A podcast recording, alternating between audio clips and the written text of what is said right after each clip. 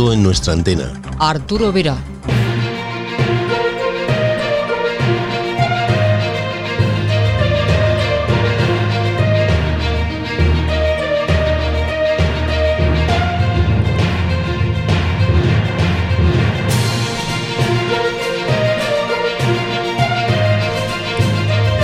Hola, ¿qué tal? Bienvenidos una semana más a esta cita semanal con la radio.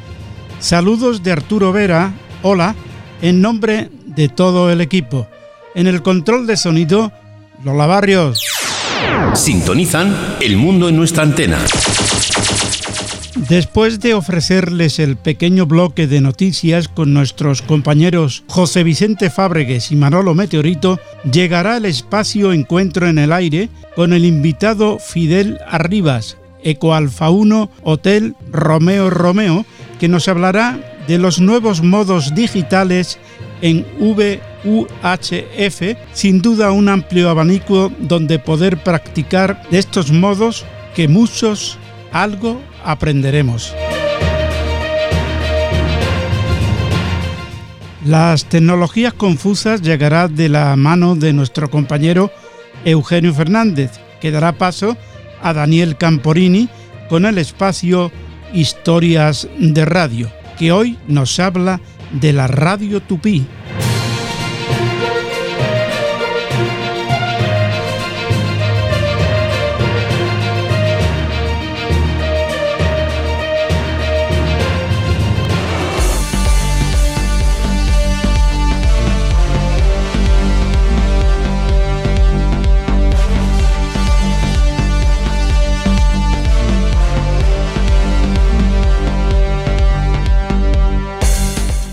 Inaugurado en Azores nuevo centro de monitorización y escucha. Tiene la información José Vicente Fábregues. ANACOM acaba de inaugurar el pasado día 10 de noviembre de 2021 su nuevo centro de monitorización y control del espectro radial en Ponta Delgada, Islas Azores.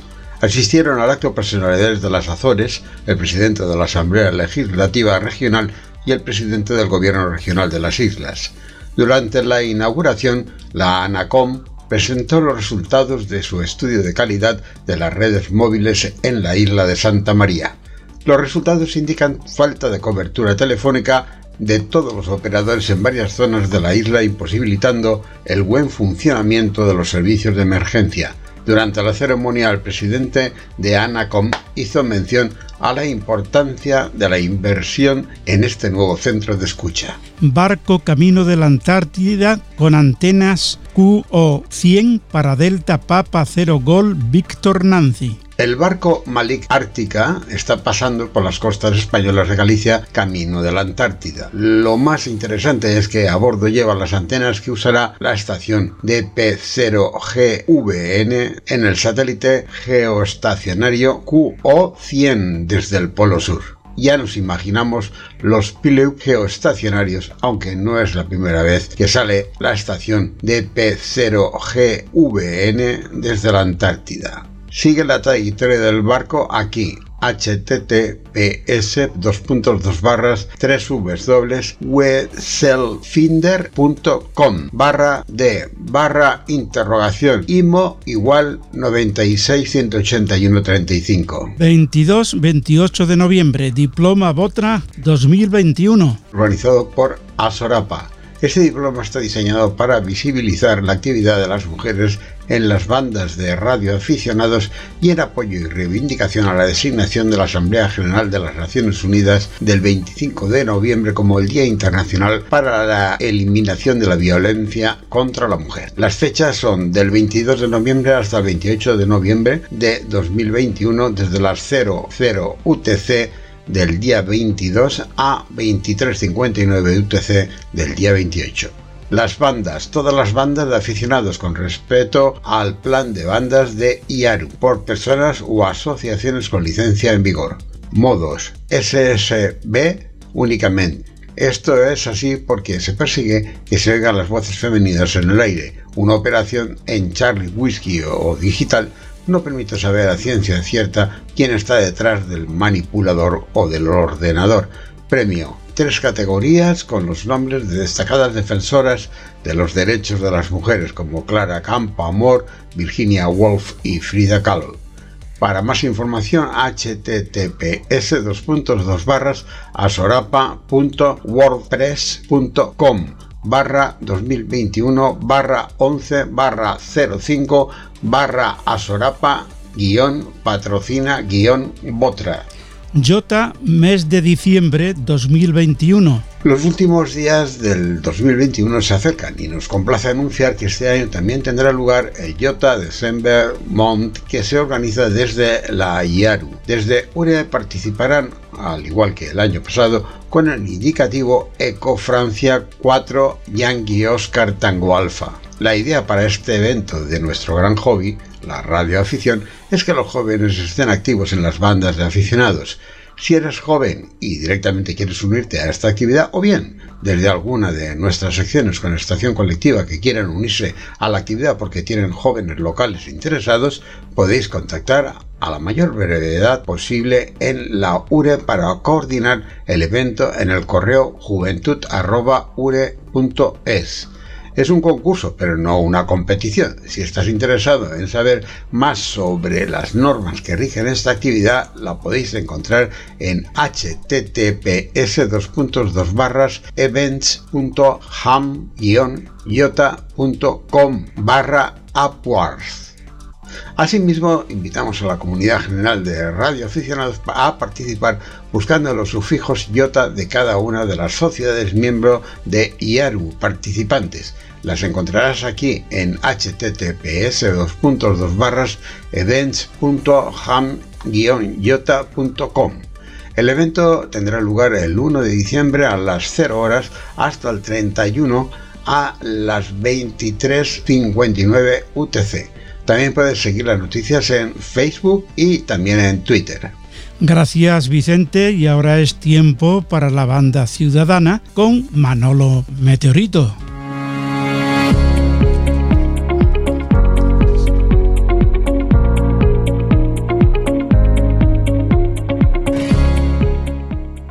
Manolo, es tu tiempo, cuando quieras. El micrófono es tuyo. Pues con tu permiso, muchas gracias Arturo.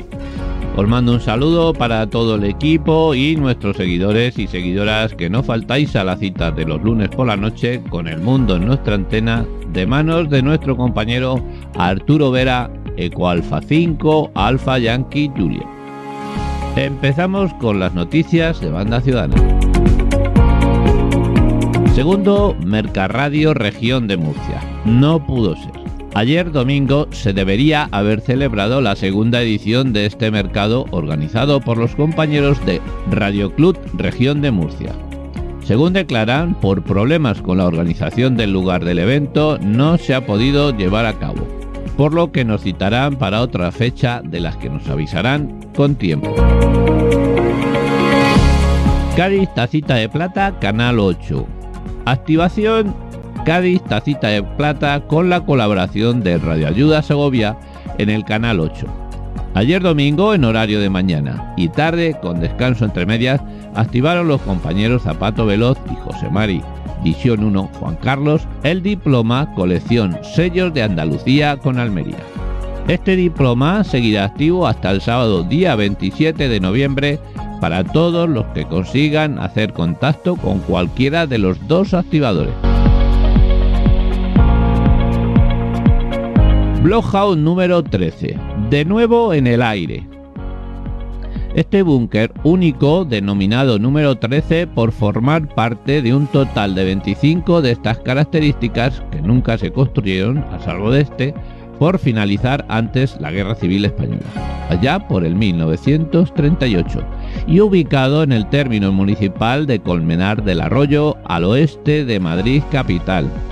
Este se ha convertido en un lugar de encuentro de distintos colectivos y será el día 6 de diciembre próximo cuando Grupo Canal 21 Sierra Madrid activará en Banda Ciudadana este lugar emblemático ya por cuarta vez en esta fecha, celebrando de alguna manera el Día de la Constitución. En esta ocasión contará también con la colaboración de Radio Activación Madrid. En próximos espacios os daremos más detalles. Net Control por la radio CB. Es ahora nuestro compañero y amigo Ángel Angeloso quien entrevista a Antonio Colomé, QRZ Tocho, Ecoalfa 4, Hotel Bravo Foxtrot, secretario de la Asociación La Radio CB, para que nos explique en qué consiste el Net Control en banda ciudadana. Cuando queráis, Ángel y Antonio.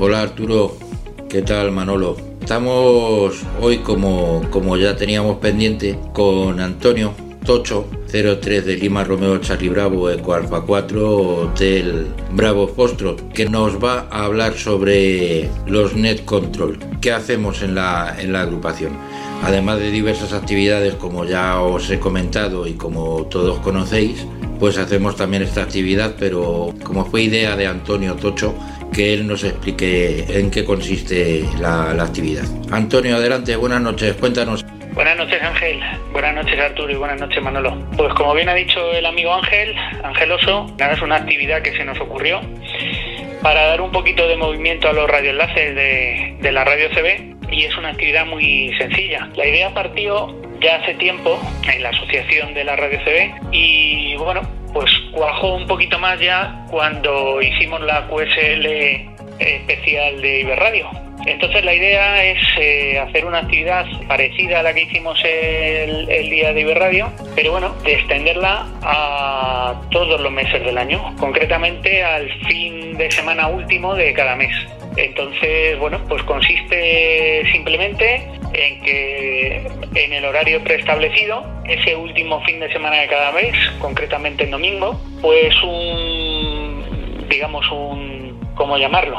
Un organizador de QSO desde Radio Enlace, pues va dando paso a los compañeros que vayan saliendo y mantenemos un pequeño QSO o los compañeros se van presentando, van saludando durante un par de horas más o menos, bueno, pues con la finalidad de luego establecer ahí unas estadísticas de uso de los radioenlaces, de ver qué radioenlaces tienen más actividad, eh, desde dónde salen los compañeros, si se usa más la radio, el sistema. Entonces, bueno, eh, se trata de que todo el mundo pueda acceder a, a esta actividad, por lo tanto se hace vía radio vía eh, las aplicaciones de las que dispone la radio CB, tanto en ordenador como en móvil, para poder entrar ahí a, la sala de los radioenlaces. Y en principio es muy sencilla, es simplemente eso, contactar, el que quiera quedarse en QSO o saludar a los compañeros y, y, bueno, pues dar constancia de que de que se está en radio y en ese caso pues de que se está en radio a través de tal o cual radioenlace o a través del sistema. La idea era desarrollar un pequeño log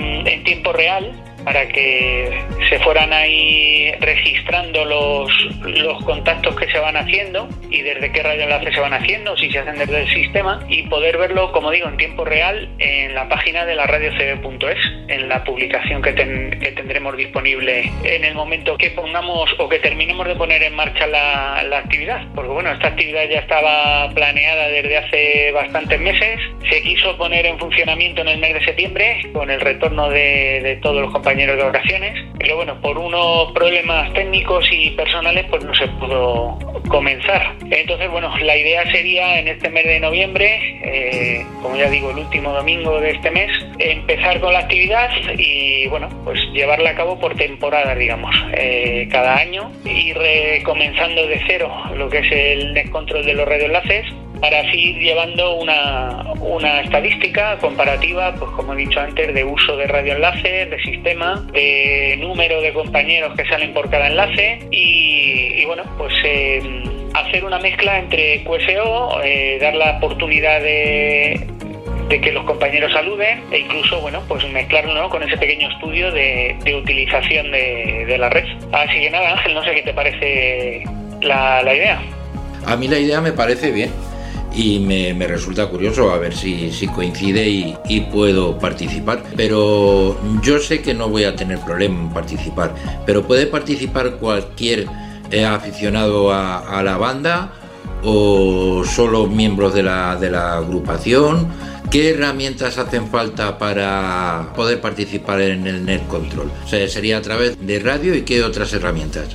Venga, pues en principio te contesto por orden, Ángel. Cualquier persona que tenga disponible una radio con su instalación de CB puede entrar siempre y cuando tenga a tiro uno de los radioenlaces eh, de los que disponemos en la red de la radio CB para saber dónde están podéis acudir a la radiocb.es. En el apartado de usuarios se despliega un menú y en la parte de abajo podéis encontrar el enlace a la red de radioenlaces de la radio CB. Y ahí veréis un listado de todos los, los radioenlaces que están disponibles ahora mismo bueno, pues con la última actualización que, hayamos hecho en ese momento. Incluso vais a ver el canal, eh, la frecuencia y el modo, que generalmente están todos en FM. Y bueno, pues si hay alguna incidencia concreta, como por ejemplo nos pasa ahora con el radioenlace de Berga, que por problemas técnicos pues ahora mismo está apagado, o otro radioenlace que tenemos en Puerto Llano, que está en pruebas, entonces no está constantemente encendido, sino que dependiendo de las horas en las que los compañeros que lo están probando pueden estar pendientes de él, pues lo tienen encendido, ¿no? Entonces ahí en esa, en esa página podéis ver todos esos radioenlaces y bueno, pues eh, para probar a ver si eh, entran dentro de vuestra cobertura. En caso de no llegar, bueno, pues para poder utilizar las aplicaciones que he mencionado antes, lo que sí os hace falta es un numeral de la radio CB. Eh, si queréis participar y no disponéis de numeral, hay un formulario para registrarse y para poder obtener el, el numeral. También en la página de la radiocb.es, precisamente en el, en el apartado que he dicho antes de usuarios, ahí vais a, poder encontrar pertenecer a la radio CB y rellenáis el formulario. Eso sí, por favor, poner nombre y apellido, porque hay muchas veces que la gente oro pone nombre, no se identifica de ninguna manera y claro, nosotros para poder dar un numeral, pues necesitamos que el usuario, el compañero, se, se identifique, ¿no? Si no, no podemos poner nombre a ese numeral. Entonces, bueno, pues como decimos siempre, la CB es la banda más universal que existe, puede acceder cualquier persona. Entonces, bueno, vía radio cualquier compañero puede participar y vía aplicaciones tanto TeamSpeak como Sello, pues sí que necesitan de ese requisito previo que sería el obtener el, numeral de la radio CB que bueno, en principio eso no responsa o sea, no, no implica ningún tipo de compromiso más allá de cumplir las normas que hay que cumplir en los radioenlaces, eh, como son la cordialidad con los compañeros, la educación, el respetar eh, eh, los turnos de, palabra, digamos, respetar la rueda, respetar los cinco segundos que hay que darle de respiro al radioenlace y poco más. Eso es lo que hace falta, Ángel. Pues yo creo que con eso es suficiente. De todas maneras, si alguien quiere ampliar la información, que visite la página web y, ahí tiene toda, toda la información. Pues muchas gracias, muchas gracias Antonio, saludos a los compañeros de la radio CB y nada, tenemos pendiente hablar de la asociación. Ya os he comentado que además de la agrupación existe la asociación La Radio CB y eso lo dejamos para otro, para otro momento. Muchas gracias Antonio, un abrazo, cuídate. Gracias Ángel y gracias Arturo y Manolo por vuestro trabajo y animaros a todos antes de, irme a que participéis en, el net control de los radioenlaces y en cualquier otra actividad que encontráis publicadas en la radiocb.es o en activandocb.com. Venga, un saludo y un abrazo a todos, 73. Hasta pronto, 73. Pues nada, esto es lo que hemos tenido hoy. Saludos como siempre de Angeloso, Ángel, 274 de Lima Romeo Charlie Bravo, Eco Alfa 4, Teleco Foxtrot. Hasta la próxima. Pues muchas gracias a ambos por esta charla sobre el funcionamiento del Net Control y saludos a los dos. Y con todo esto nos despedimos hasta la semana que viene, como siempre el lunes por la noche desde RB Radio y hasta entonces no olviden ser felices y disfrutar de la banda ciudadana 73.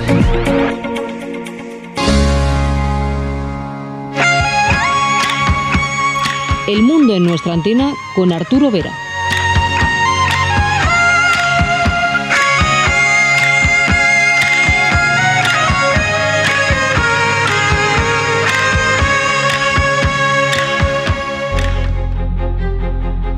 Recordamos que puedes escuchar nuestro podcast en cualquier momento. Descárgate la aplicación podcast que prefieras y suscríbete a nuestro canal. Tan solo tendrás que teclear El Mundo en nuestra antena y darle al botón Suscribirse. Te esperamos.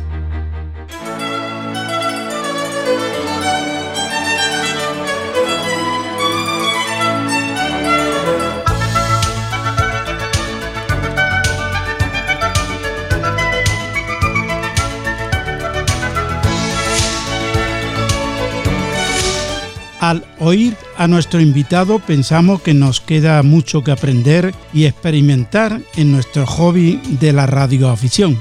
Los modos digitales es una nueva forma de hacer radio que cada día tiene más adeptos. Aunque solo sea por curiosidad, deberíamos pasar por esta forma de hacer radio. Hoy encuentro en el aire con Fidel Arribas, Eco Alfa 1, Hotel Romeo Romeo.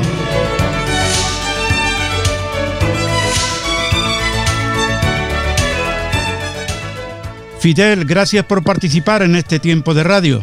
Eh, gracias a ti, Arturo, porque, porque preocuparte por, por la radioafición y dar salida también a, a informaciones muy, muy buenas para, para todos. ¿Las nuevas tecnologías aplicadas a la radioafición han ayudado? Por supuesto, ha evolucionado totalmente. Yo de mis eh, este año 2021 conmemoro mis 40 años de, de experiencia en este mundo de lo que es la radioficción. Totalmente. Aparte que yo soy técnico, viene de maravilla. Totalmente evolución total. Empezamos desde lo que era un, un, un equipo de, de cristales hasta la evolución total miniaturizado y demás, un multimodo multibanda, ya eh, electrónica híbrida, ya el soldador quedó para la historia un poquito. O sea que han ayudado uh, técnicamente y, y, al propio hobby, ¿no? La, las nuevas tecnologías. Por supuesto, por supuesto, los nuevos, la informática como herramienta aplicada a la radioficción, evolución de antenas, evolución de equipos, costes. eh, claro, lo malo que hace 40 años yo tendría, mi, estaba estudiando, con lo cual el bolsillo estaba más roto que la leche. Ahora ya dispones de dinero, lo que no dispones es de tiempo. Según tú, ¿sabemos usar los modos digitales en U y VHF? Me refiero a la mayoría de radioaficionados. La mayoría mundialmente, bueno, como esto ha sido tan de repente el boom, una cosa en cuanto a comunicaciones digitales, hay varios modos que se han mezclado y bueno, por un lado tenemos lo que era el Meteor Scatter, que hay entre esos modos digitales nuevos, eh, podría ser el MFSK 144 y luego el FT8 pues que ha aparecido tanto en V como U se empezó en V y se amplió a HF eh, y luego todo el boom que ha aparecido así de cambio total un poquito eh, de la gente a estos modos tranquilos eh, y de utilización pues no, no ha sido muy correcta las instrucciones ni leer instrucciones con la disculpa que vienen en inglés que si yo no sé, que tráeme una persona que sepa, ponme los cables, uh -huh. hay de todo, pero eh, en general muy mala utilización de estos modos. ¿eh? Aquí mmm, no son de potencia, algunos, otros sí, pero bueno, Uh -huh. En la viña del Señor acampan todos uh -huh. y todos tenemos derecho a divertirnos, uh -huh. pero con un poquito de información. Claro. Y, y un poquito de, de ética y, y, bueno, compañerismo, pues bien. ¿Me puedes enumerar los diferentes modos digitales que podemos practicar en estas bandas? Sí, en, en lo que es eh, la VU comprendida las bandas de 6 metros, 4 metros, 2 metros y 50, y 50 centímetros, pues bueno, eh, tenemos por ejemplo el, el, el, que es ya un poquito veterano, el FSK 441, frecuencia de llamada, pues por ejemplo en 144, lo que es 2 metros, 144 370 eh, tiene un protocolo adecuado, no es el habitual de, fonía, sino que hay que leerse un poquito eh, instrucciones de cómo operar, eh, qué equipo, cómo debo transmitir. FSK 441. Luego tenemos el MFSK 144, que se trabaja en 360, por ejemplo, en 144. Yo de memoria todo no me lo sé, pero ya que mi memoria es retener es mucho mucho pedir. Mucho tomate. pero bueno, se continúo con con el MFSK 144, frecuencia de llamada, de llamada, no de llamar y quedarte ahí y acaparar todo, frecuencias de llamada, no es que te quedes ahí y fastidies a todos los demás, pensando que tú eres el jefe de, esa frecuencia, escapas, te haces un split o si llama otro en split, con simplemente verlo en pantalla, aparte estos modos digitales se trabaja con PC, no, bueno, con un PC, una tablet, algo similar. Y ya pues eh, el modo nuevo habitual de la gente FT8 más bien eh, se trabaja a nivel troposférico, esporádicas de verano y poco más. Luego depende de cada sitio donde estemos y, cómo utilizarlo respetando al prójimo, eso que no quede duda, por lo menos eh, teniendo un poco de ética y, y, es que es así. En tu ponencia o charla de Iberradio decías, aprende a usarlos sin molestar y la paciencia es un valor añadido. ¿Nos puedes explicar a qué te refieres? Si la gente está acostumbrada, aquí te pillo, aquí te mato yo es igual que eh, no HF es una cosa y VUHF es otra cosa. Forma así un poquito lo que pasa, que como bien dices Arturo, la paciencia es una, una cosa muy buena en la VHF, que no se tiene mucho en cuenta en la HF. Y me preguntabas, eh, discúlpame, eh, la paciencia y habías añadido la pregunta, repíteme. A ver, sí, te, había preguntado por, aprende a usarlo y la paciencia es un valor añadido. Exacto, exacto. Y el respeto. Eh, aprende a usarlos eh, pues intentando instrucciones, instrucciones y ver cómo se desarrolla la transmisión, cómo se desarrolla el QSO y teniendo un poco en cuenta dónde te metes, respetando al prójimo. Aquí eh, no es lo mismo, por ejemplo, en FT8, eh, más o menos como es un modo de banda estrecha, la potencia adecuada, pues échale un máximo de 100 vatios. Antenas son la mayoría direccionales, eh, con lo cual entre la ganancia de 100 vatios más la de la antena, pues tienes una señal suficiente para penetrar. Son, este es un modo de FT8 de bajo ruido que penetra muy bien, pero el ancho de banda es mínimo. En cuanto se abre un poco de tropo y aparecen eh, gentes de, otro país o, del mismo país pero lejano, eh, bueno, del mismo país, desde España, ecoalfas o esto, pues ahí la gente le atiza bien al kilovatio. El kilovatio aquí sobra en estas bandas, excepto en Meteor Scatter. Si tú cumples y respetas al prójimo, pues serás uno más. Si no, no, nos vamos a divertir ninguno. Y estos modos eh, están desglosados en periodos de tiempo, con lo cual, eh, si no respetamos esos periodos de tiempo y direcciones, pues eh, se va a hacer ahí un cacao que no, que, vamos, que vamos a salir todos apagando el equipo o maldiciendo y demás, que no merece la pena. Viendo la documentación que usaste en la charla, leí lo que costaba trabajar en estos modos. ¿Quiere decir que según el modo nos puede costar más o menos pasta? No sé eh, Más o menos eso es el equipo. Disponer de un equipo que vale unos, eh, puse más o menos 2.000 euros, siendo un poquito por lo alto medio. Eh, si vas a comprar un equipo habitual, multi DVU, con banda lateral esto, como mínimo vas a gastar 600 euros, como mínimo. Bueno, hay más opciones. Sí, sí. Pero para uno que empieza, 600 euros más.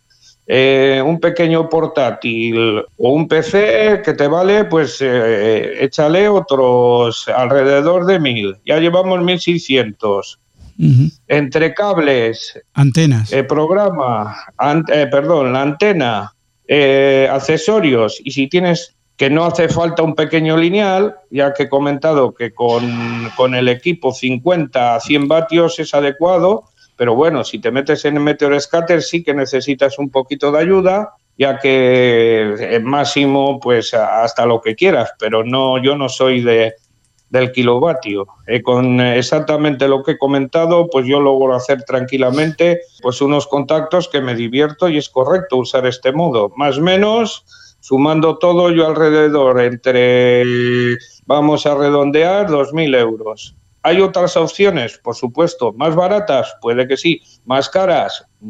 Eh, por supuesto.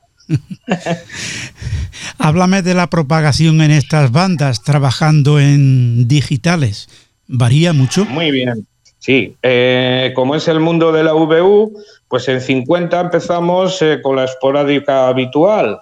Eh, cuando va subiendo la MUF, máxima frecuencia utilizable, eh, se ve que si 10 metros está abierto, a ver si sube un poquito más y, tienes la esporádica, por ejemplo, en FT8. Si vamos a los modos de Meteor Scatter, pues eh, más o menos al año hay unas lluvias de meteoros, más o menos las mejores suelen ser las Perseidas en agosto y, las gemínidas en, en, diciembre. Hay más lluvias, pero las mejores son esas, a, más o menos eh, eh, cualquier hora, pues puedes encontrar rebotes en 50, en 70, en 144 y buscarte parroquia. Pues hay un chat de encuentro que te puedes dar de alta, Oscar November 4 kilos Sierra Tango, y ahí buscas eh, gente que quieras probar para citas. La tarjeta de sonido es importantísima para este menester, tanto en ajuste como en calidad de la misma. Correcto, correcto. Eh, hay que ajustar bien eh, las tarjetas. Si usas la tarjeta de, del PC portátil a través de unos cables, eh, un pequeño interfase de control, un pequeño modem, pues eh, ahí necesitas eh, controlar un poquito bien ese tipo de controles, tanto la recepción como la transmisión. Claro, los portátiles vienen con unos con unas opciones que hay que estar un poco atento porque tú no puedes salir haciendo eco, ni, ni, abrir, eh, ni abrir el micrófono del equipo, ni de usar por un lado micrófono y entrada de línea, tienes ahí el ambiente de tu sac de radio, si no has desconectado el micrófono, pues se te cuela, y así lo único que vas a hacer es QRM, barrer, ya que he explicado que son modos eh, estrechos. En modo estrecho el FT8, luego el FSK y eh, FSK 441 y MFSK 144 son modos eh, más amplios, pero bueno, no, no meter el, vamos, el QRM producido si no tienes bien los controles de, de la tarjeta de sonido y, los equipos nuevos pues van incorporada, pero no quiere decir que no tiene controles, con lo cual hay que tener en cuenta todo este tipo de, de ajustes, de controles para controlar lo que es la salida, la transmisión y la recepción. Oye, ¿qué son los periodos de, en modos My My, MGM? Sí, eh, en, modos digitales eh, la transmisión se hace, imaginemos una esfera de reloj de 0 a 60 segundos. Eh, por ejemplo, FT8 trabaja en modos de 15 segundos. el Meteor Scatter se trabaja en, depende en qué banda, en 144 casi casi obligatorio trabajar 30 segundos. De 0 a 30 sería el primer periodo y de 0 y perdón, de 30 a 60 pues sería el segundo periodo. Con lo cual ahí eh, se utiliza un programa, un software de diferentes, eh, de diferentes personas, como cada uno a gusto los colores. Uno elige el que quiera. Yo para mí he elegido el del Imazulu 2 Hotel Victoria, el MSHV y luego está también el doble SJTX. Estos dos son completos, eh, perdón, el primero es muy completo para la VU, para lo que es eh, este tipo de bandas y luego ya pues hay más eh, descafeinados en cuanto a modos, que no incluyen meter scatter JT65, eh, el JTDX y ya no me acuerdo más. Eh, hay variedad.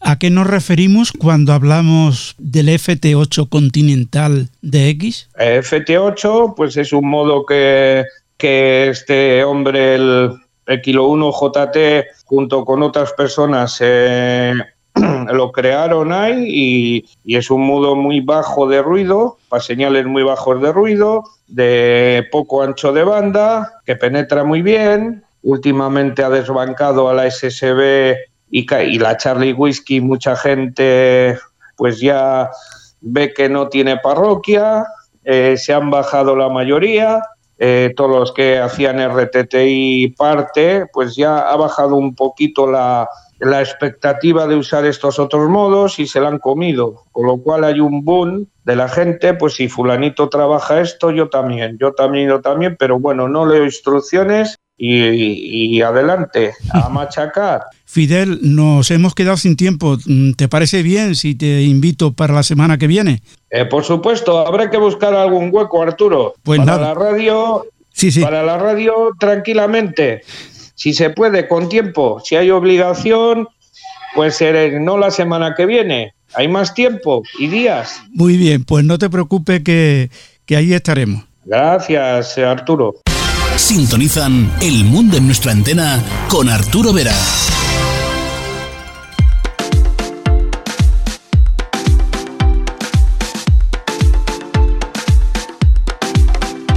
Síguenos en Twitter, arroba Mundo Antena FM, en el canal Telegram, El Mundo en nuestra antena, web de URE y en las principales plataformas de podcast.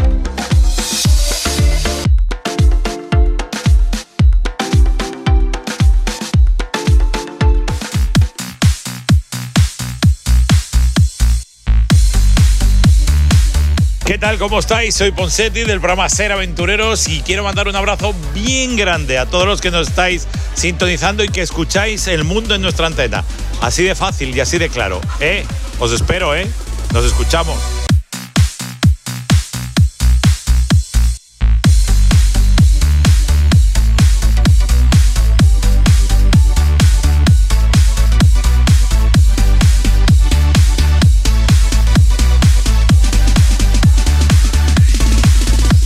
Y ahora es tiempo para las tecnologías confusas con Eugenio Fernández. Introduzca password.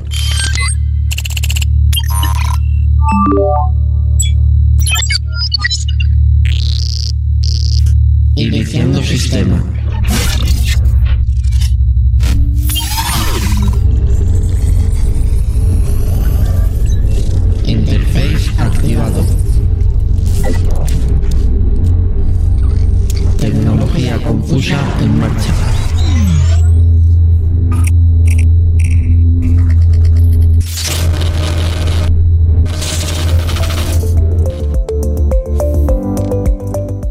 Cuando quieras, compañero. Hola Arturo, ¿qué tal? Verás, esta noche vamos a sumergirnos en una rama de la tecnología informática muy interesante desde que comenzamos Tecnología Confusa, no son pocos los amigos que nos sugieren adentrarnos de alguna forma en la inteligencia artificial y explicar a grandes rasgos su funcionamiento, sus avances, su historia y sus mitos un apasionante recorrido por la inteligencia aplicada desde la ciencia computacional para dotar de razonamiento a las máquinas, que daría para muchos programas y que será extremadamente difícil de resumir en unos pocos, pero vamos a intentarlo.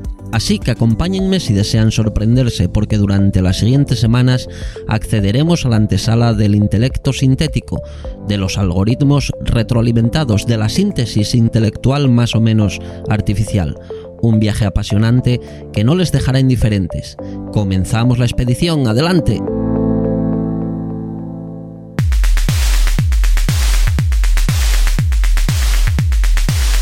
Las máquinas inteligentes son una realidad, autómatas gobernados por inteligencia artificial sin un razonamiento natural, sin sentimientos, sin psique ni conciencia.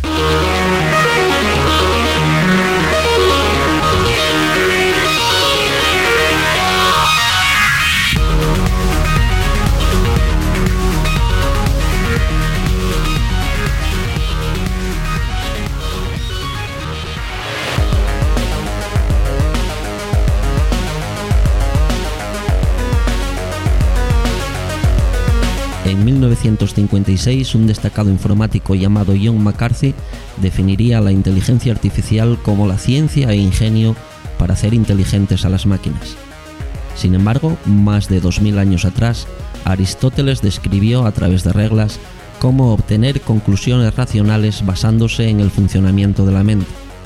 Pero no sería hasta 1936 cuando el informático, matemático y filósofo entre su dilatado currículum Alan Turing diseñara una máquina universal que simularía la lógica de los algoritmos de computación, útil para la explicación de las funciones de la CPU dentro de un ordenador.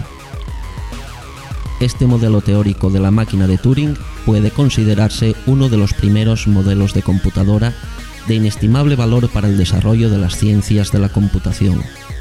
Siete años más tarde, dos neurólogos presentan su modelo de neuronas artificiales, y a partir de mediados del siglo XX, la posteriormente denominada inteligencia artificial comienza a ver la luz con importantes avances.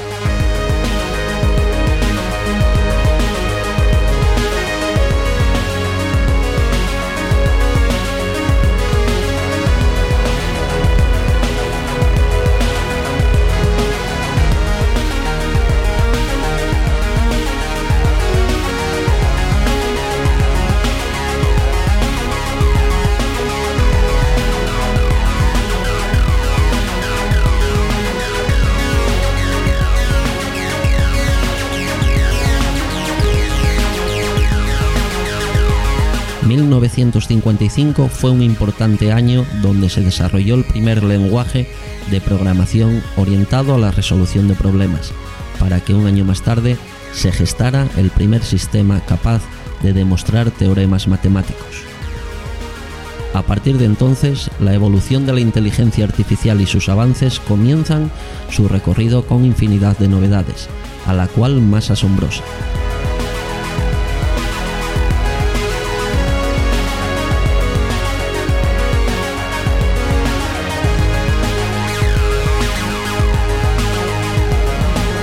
Ejemplo, en 1997 el considerado mejor jugador de ajedrez, Gary Kasparov, fue vencido por Deep Blue, una supercomputadora autónoma desarrollada por IBM.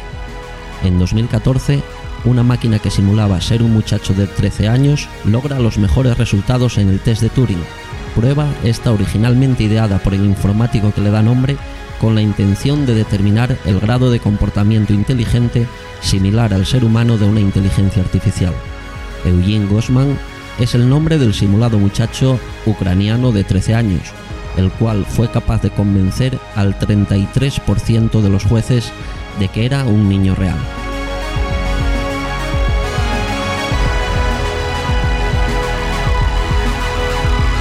No obstante, partiendo de la base de que cualquier programa informático o software se compone de cierta inteligencia dotada por su programador para desempeñar la tarea para el que fue diseñado, podemos interpretar que estamos en la actualidad conviviendo desde hace décadas con cierta inteligencia que los desarrolladores implantan en sus algoritmos, inteligencia fría y meramente calculadora.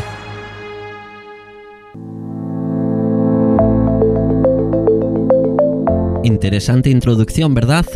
Lejos de la influencia que la ciencia ficción ha implantado en nuestro entendimiento sobre la inteligencia artificial y que en la mayoría de casos está cuanto menos a años luz de materializarse, en el caso de que fuera posible, la realidad es que el avance en esta ciencia es más bien lento debido a las dificultades que conlleva. Por ejemplo, el desconocimiento del funcionamiento de nuestro intelecto, de nuestros cerebros, aunque los avances al respecto son abrumadores. Este es uno de, de las dificultades que se plantean, porque ¿y cómo simular la inteligencia humana si ni siquiera conocemos cómo funciona? Una representación muy básica de inteligencia artificial quizás pueda ser, por ejemplo, el juego del 3 en raya. El programador dota de cierta inteligencia al propio programa para que evalúe la colocación de la ficha dependiendo de nuestros movimientos en el tablero. Sin embargo, en su algoritmo más básico el software no es capaz de aprender nuevas jugadas y ni siquiera es capaz de comprender sus propios movimientos, ya que simplemente realiza el trabajo para el que está diseñado, analizar y actuar fiel a sus parámetros. Por lo que el programa no podrá ser nunca mejor jugador que su desarrollador, ya que la inteligencia que lleva implantada es la mejor estrategia que conoce quien lo concibe. Por tanto, si su programador es un pésimo jugador, este también lo será. Ahora quizás comprendan mejor que todos los programas tienen implantada cierta inteligencia cedida por su programador para desarrollar una tarea específica. Pero la inteligencia artificial va mucho más lejos, va mucho más allá. La idea es que estos programas puedan aprender y además recordar para así reconocer situaciones similares ya reproducidas con anterioridad y mejorar o ser mejores y más efectivos en sus resoluciones, en sus decisiones. El principal problema se manifiesta cuando entran en juego, dentro de las decisiones a tomar, la conciencia y los sentimientos, algo irreproducible sintéticamente. No es menos cierto que esto para mí supera el concepto de interesante, ya que engloba multitud de disciplinas científicas y aún más, conceptos filosóficos que en una u otra medida pueden llegar a contraponerse con la ética aplicada a la ideología, cuanto menos.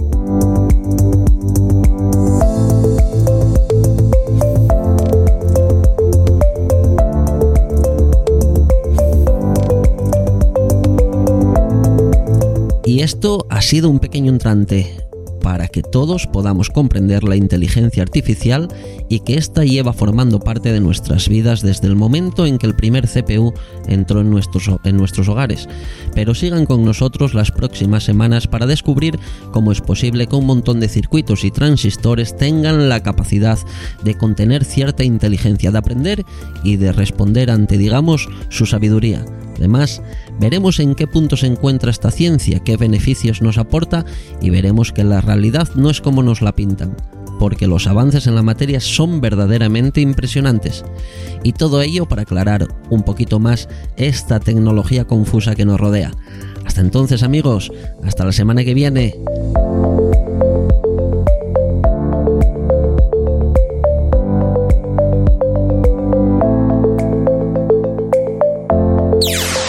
Sintonizan El Mundo en nuestra antena.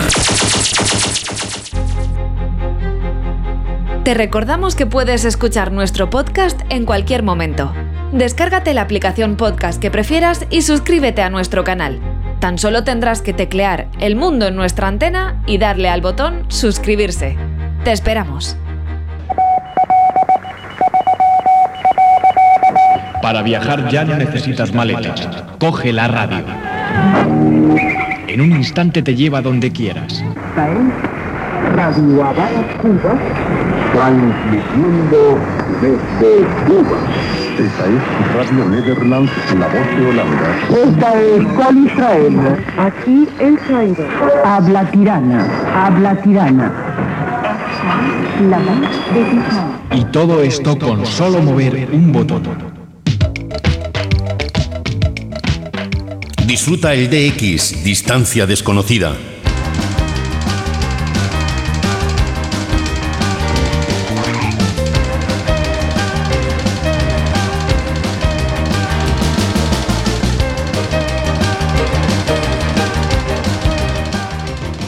Cuando quieras, compañero. Hola amigos, soy Daniel Camporini y para mí es un placer poder acompañarlos en un mundo en nuestra antena contándoles mis historias de radio.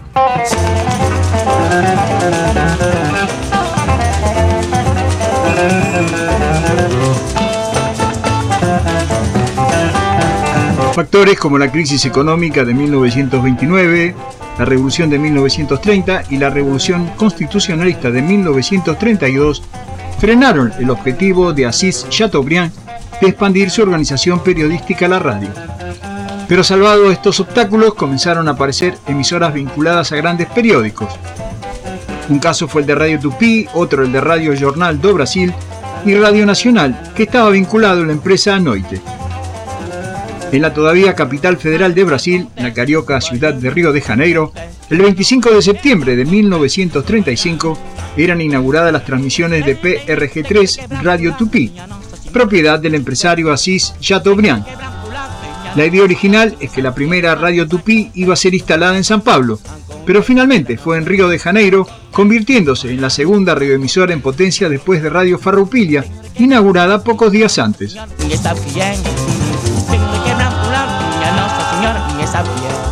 Há tanta mulher no mundo, só não casa quem não quer.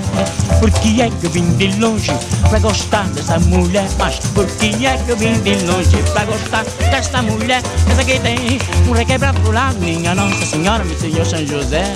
Tem um requebra pro lado, minha Nossa Senhora, ninguém sabe é. Salió al aire en la frecuencia de 1280 kilociclos, longitud de onda de 234,2 metros, con 10 kilovatios de potencia de un transmisor de marca Marconi, convirtiéndose en la primera emisora propiedad de Diarios Asociados, una cadena de diarios propiedad de Chateaubriand, a la que en 1937 se unirían PRG2, Radio Tupí en San Pablo, y Radio Educadora de Río de Janeiro, que Chateaubriand cambiaría este nombre por el de Radio Tamoyo, red que llegaría a contar con 25 radioemisoras. Transistor rolando por aí. Coisa muito preta, estou esperando o programa. Como vou viver sem a próxima atração? Tupi. A próxima atração é da Tupi. Frio, frio, frio, frio. A próxima é da. Frio, frio, frio, frio, frio. A próxima Su ubicación inicial fue en el 148 de la calle Santo Cristo y más tarde fue llevada a un auditorio en la calle Venezuela 43, en la zona céntrica de la ciudad, edificio que previamente había sido un almacén de café, hasta que en 1979 se lo ubica definitivamente en la calle Libramento, sede de diarios asociados. En los primeros años de funcionamiento, Radio Tupí, al igual que otras emisoras, tuvo dificultades para obtener patrocinio, pero Chateaubriand empleaba a compañías de su propiedad para patrocinar los programas de sus emisoras. En la década de 1930, Chateaubriand había adquirido varias compañías que eran importantes anunciantes de diferentes emisoras. La competencia era fuerte, pues ya existían en la ciudad emisoras como Radio Sociedad, Radio Philips, Radio Educadora, Radio Panema y Radio Fluminense, y aún no existía Radio Nacional. La primera transmisión de Radio Tupí, El Cacique del Aire, como la bautizó Chateaubriand, se realizó en realidad el 15 de septiembre con un importante espectáculo musical, postergando la emisión inaugural para el día 25 con la presencia del propio Guillermo Marconi, un invitado especial de Asís Chateaubriand. Dos años más tarde, exactamente el 3 de septiembre de 1937, son inauguradas las transmisiones de Radio Tupí en la ciudad de San Pablo, en la frecuencia de 1040 kilociclos de la onda media, y tiempo después inauguraba sus ondas cortas, en 6095, 11765 y 15155 kilociclos, en la banda de 49, 25 y 19 metros.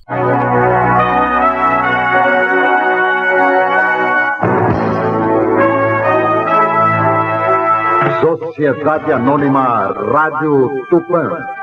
ZYK 693, 560 kHz. Tupi, a primeira em seu rádio. Cuando Chateaubriand adhiere políticamente al Estado Nuevo, una dictadura impuesta por Getulio Vargas, luego de un golpe de Estado producido en noviembre de 1937, ordena a sus emisoras en Río de Janeiro y San Pablo que iniciaran programas de adoctrinamiento de acuerdo a las directivas gubernamentales. También en el transcurso de la Segunda Guerra Mundial se emitieron programas especiales para orientar al pueblo hacia la causa aliada en contra de la propaganda alemana.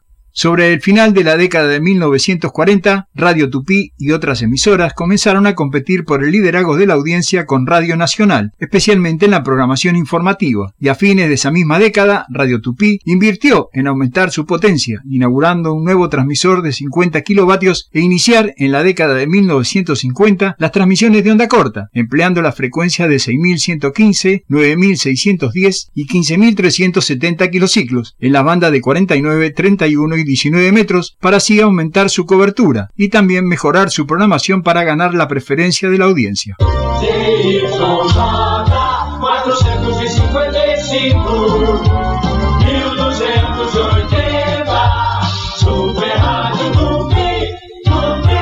En 1949 se produce un incendio en las instalaciones de Radio Tupí en Río de Janeiro y la emisora continúa sus emisiones desde un estudio prestado por Radio Guanabara, perdiéndose de este modo un valioso archivo sonoro. En 1953, el Ministerio de Obras Públicas permitió a Radio Tupí intercambiar su frecuencia con Radio Farroupilha, y a partir de entonces Tupí comenzó a operar en las ondas medias en 560 kilociclos con 120 kilovatios de potencia, logrando una gran penetración en otros estados.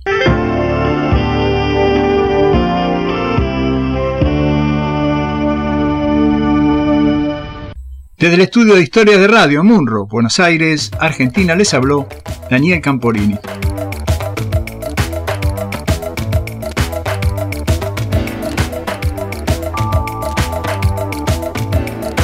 Y con las historias de radio llegamos al final. Gracias por acompañarnos. Volveremos dentro de siete días. Que tengan una buena semana. Sean felices. Adiós. Si quieren volver a escuchar el programa, pueden hacerlo entrando en la página www.ure.es. www.ure.es. Y hasta aquí El Mundo en nuestra antena, en su edición semanal, una producción de Radio Centro, Valencia, España, para todo el mundo, dirigido y presentado por Arturo Vera y la ayuda técnica de Lola Barrios. El Mundo en nuestra antena. Un programa para los aficionados a las telecomunicaciones, Radioafición, Internet, broadcasting. Onda corta. Y todo lo que tiene relación con este mundo maravilloso que es la radio.